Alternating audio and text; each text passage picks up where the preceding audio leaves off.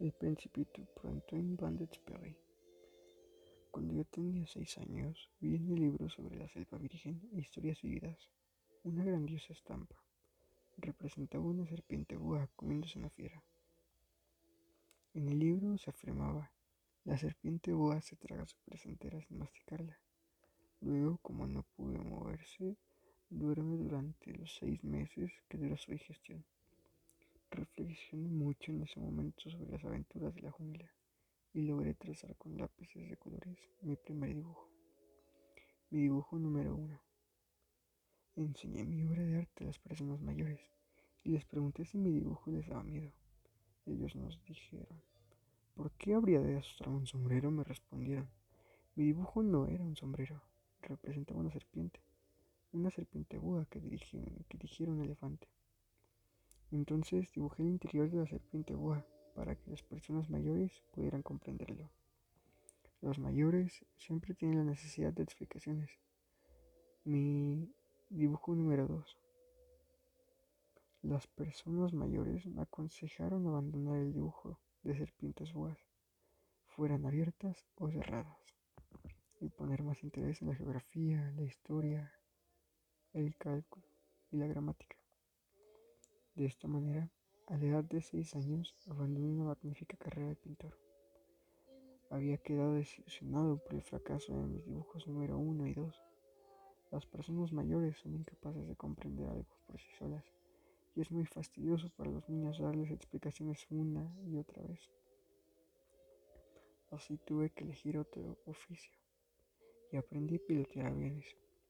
He volado un poco por todo el mundo en efecto, la geografía me ha servido de mucho.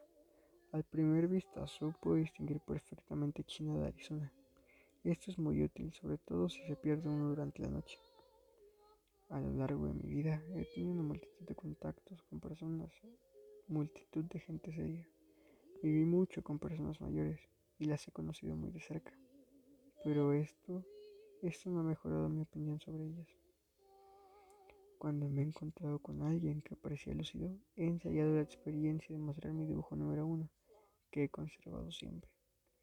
Quería saber si era verdaderamente un ser comprensivo, pero siempre contestaban, es un sombrero.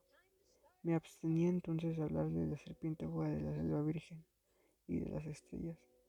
Poniéndome a su altura, les hablaba de su mundo, del bridge, del golf, de política y de corbatas y la persona mayor quedaba contentísima de conocer a un hombre tan razonable.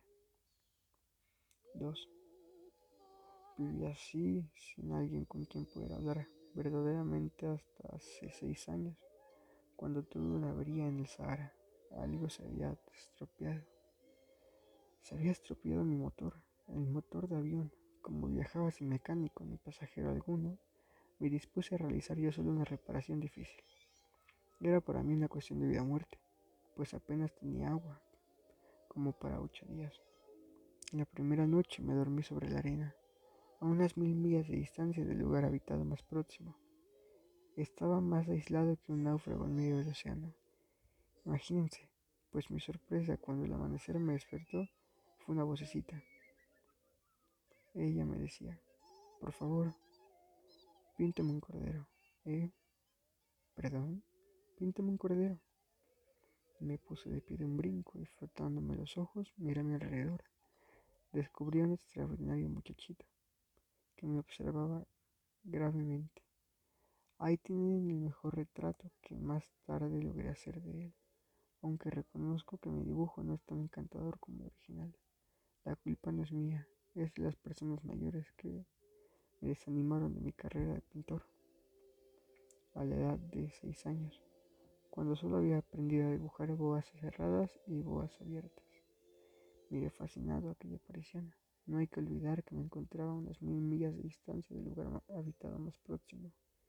El muchachito no parecía ni perdido, ni muerto de cansancio, de hambre, de sed o de miedo.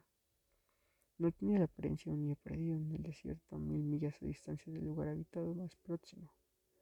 Cuando logré por fin poder hablar, pregunté, pero ¿Pero qué haces tú aquí? Y él repitió suave y lentamente, como algo muy importante. Por favor, dibújame un cordero.